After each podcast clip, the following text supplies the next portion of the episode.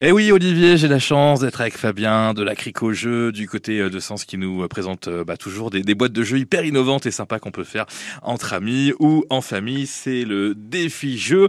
Et là, on va vous lancer un, défi, Fabien, un petit peu en rapport avec l'histoire et notamment l'histoire aux États-Unis. Bonjour Fabien. Salut Greg. Vous nous emmenez en quelque sorte au western pour un défi western, cowboy, indien. Exactement.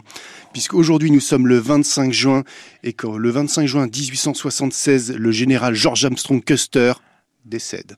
Alors pour ceux qui ne savent pas qui est George Armstrong Custer, c'est un célèbre cavalier américain qui est mort dans la, qui est mort lui à la guerre de sécession.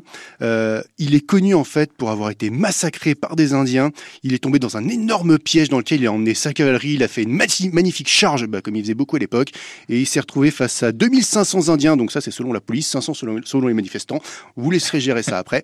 Euh, l'idée, c'est la première grosse défaite qui a marqué l'opinion américaine. Donc la défaite de la bataille de Little Big Horn.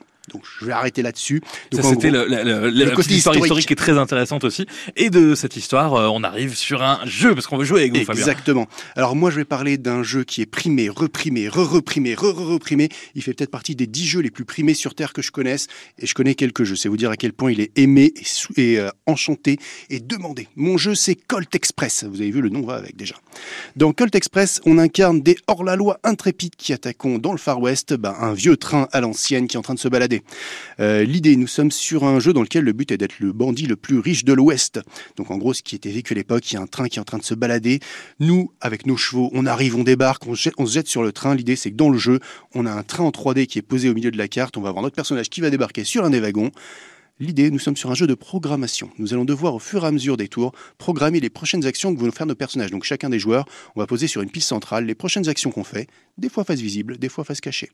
Bilan, je vais devoir essayer de me souvenir où est mon personnage. Est-ce qu'il est descendu de le wagon? Est-ce qu'il a avancé? Est-ce qu'il a tiré Etc. Mais je vais devoir aussi de me dire où sont les autres. Il a posé une carte à l'envers, qu'est-ce qu'il a fait?